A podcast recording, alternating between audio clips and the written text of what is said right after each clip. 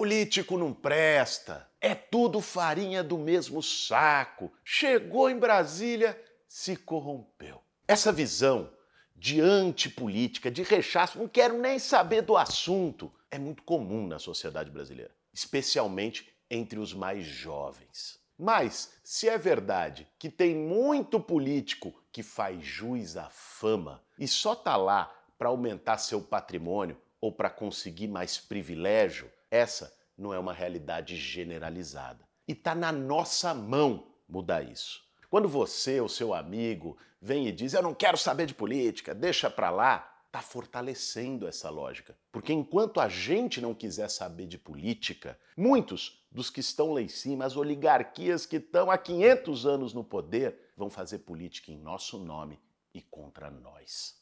Como muitos de vocês sabem, essa semana eu tomei a decisão de ser candidato a deputado federal nas eleições desse ano. E nesse Café com Bolos, eu quero falar para vocês o que, que me motivou a essa decisão e o que está em jogo nas eleições desse ano para o Congresso Nacional.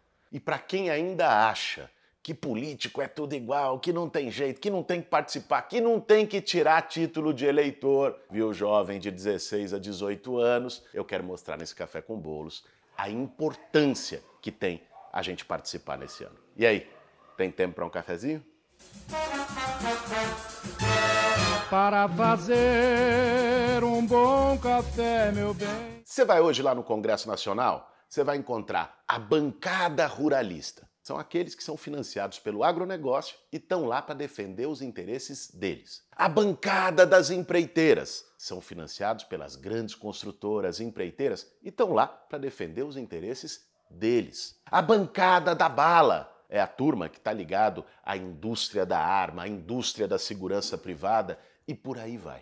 Já passou da hora de no Congresso Nacional a gente ter uma forte bancada do povo, a bancada do sem teto, do sem terra, de quem quer um SUS mais forte, de quem quer educação pública de qualidade, dos indígenas, enfim, que reflita ali a diversidade do povo brasileiro. Eu tomei a decisão de ser candidato a deputado federal justamente para ajudar nessa tarefa de construir uma grande bancada popular no Congresso. Pra vocês terem uma ideia, desde a redemocratização do Brasil, há mais de 30 anos, nunca os setores progressistas tiveram maioria no Congresso Nacional. Aliás, nunca passaram nem perto disso, mesmo a esquerda já tendo governado o Brasil por quatro vezes. Por que, que é assim? Por que, que é mais difícil ter um parlamento que reflita os interesses da maioria do que até ganhar a presidência da República? Porque o voto parlamentar, o voto para o deputado, para a deputada, para o vereador,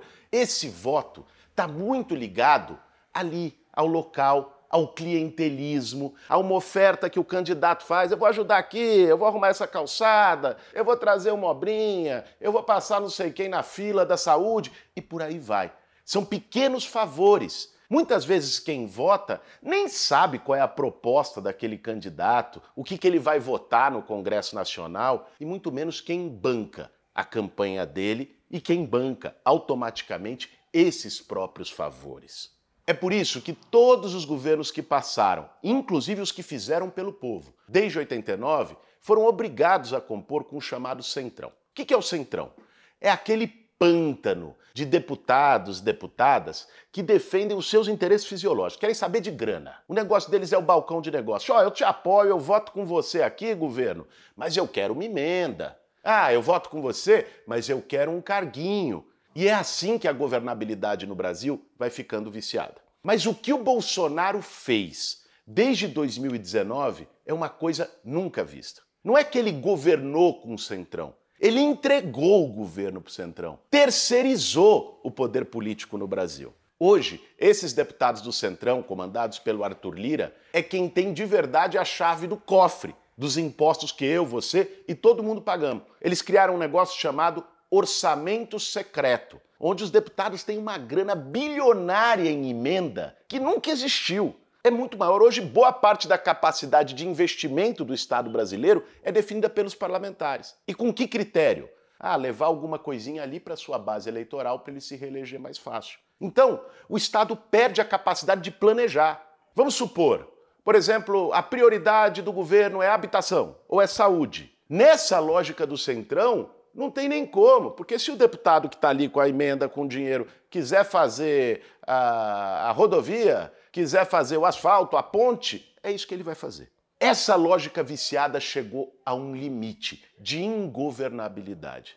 Por isso, o desafio que a gente tem esse ano é muito grande. O primeiro deles, todo mundo sabe. Nós temos que tirar, enxotar o Bolsonaro e os seus milicianos do Palácio do Planalto. E o caminho para isso é eleger o Lula. Agora, isso por si só não basta. Nós vamos precisar também eleger governadores progressistas e nós vamos precisar, sobretudo, eleger um Congresso Nacional com outra cara, que represente de verdade os sentimentos, os sonhos, as necessidades da maioria da população brasileira. E é nessa tarefa que eu me dispus a ajudar.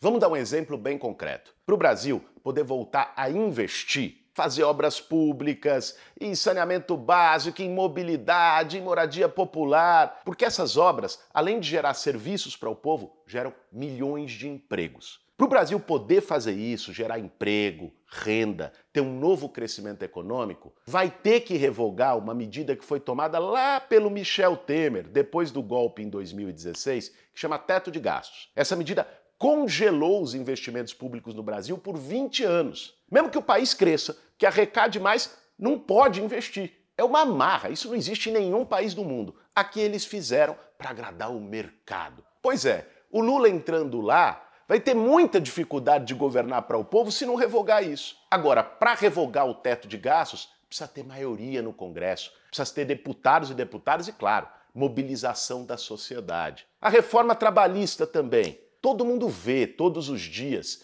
milhares de jovens nas grandes cidades brasileiras em cima de uma moto, arriscando suas vidas, 12 horas trabalhando sem parar, sem lugar para parar para comer, para ir para o banheiro e não tem direito trabalhista. Não tem auxílio doença se se acidentar, não tem direito a férias, aposentadoria, 13 terceiro, nada disso. Nós precisamos revogar a reforma trabalhista também aprovada no governo Temer e aprovar proteção, garantias para todos os trabalhadores de aplicativo, uberizados e por aí vai. Isso também passa pelo Congresso Nacional.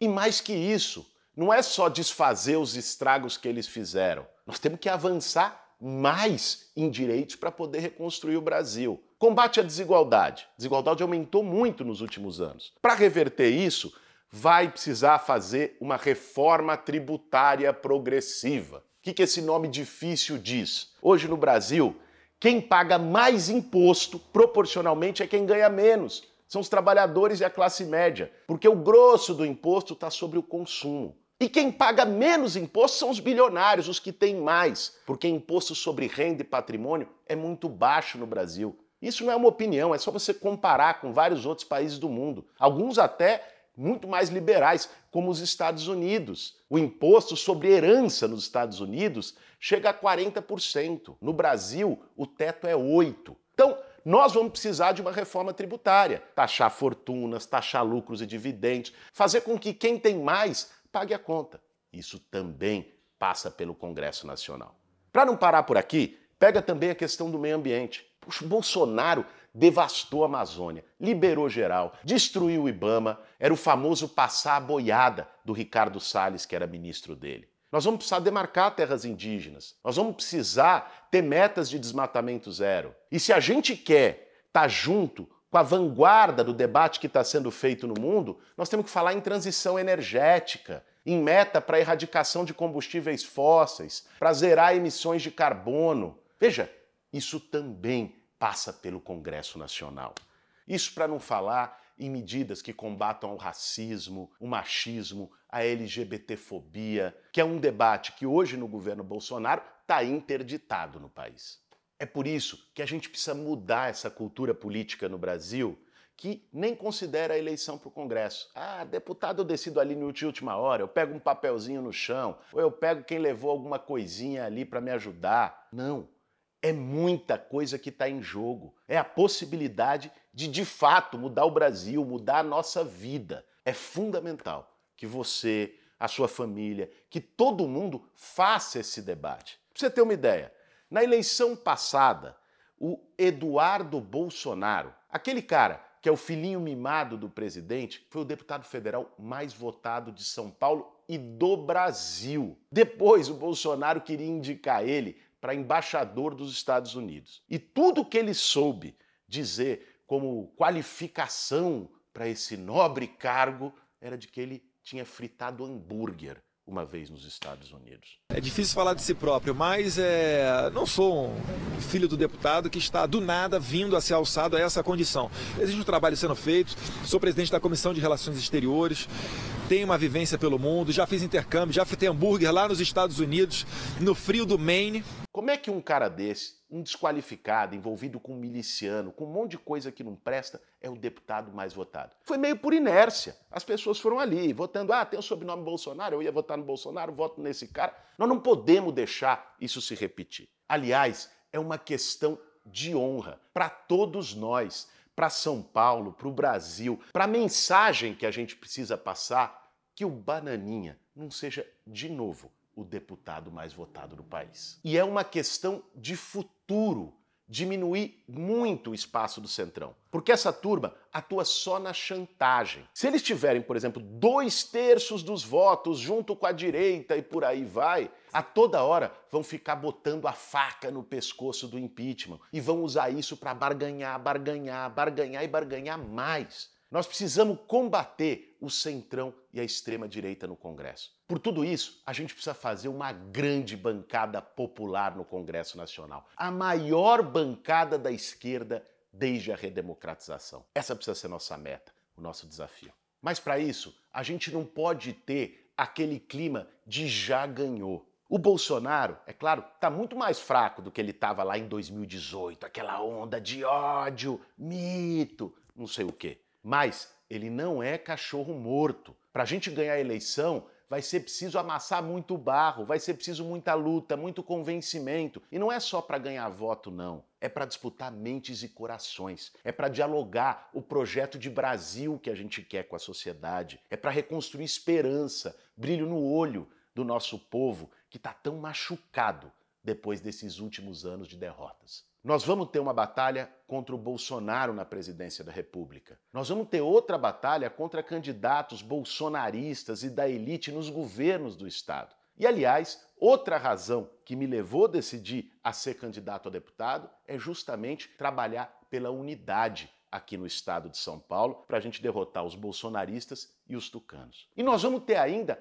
a terceira batalha, que é derrotar essa turma. Bolsonaristas, centrão e companhia no Congresso Nacional. Do lado de lá, pode esperar.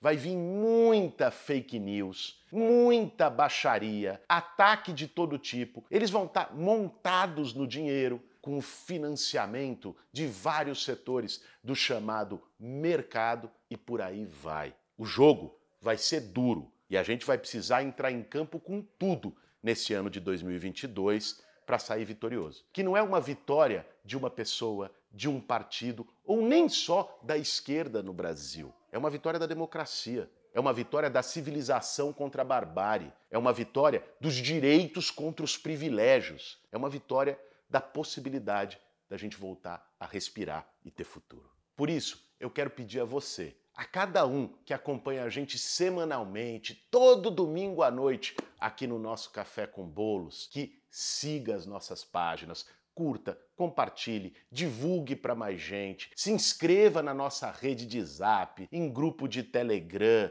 enfim, se envolva, declare publicamente o seu apoio. A batalha vai ser isso, vai ser um trabalho de formiguinha, no espaço que você tem, no grupo de Zap da família, na escola, na universidade, no local de trabalho, na rua, na praça, no boteco, em tudo quanto é canto. Esse ano vai ser o momento da gente disputar que futuro a gente quer para o Brasil.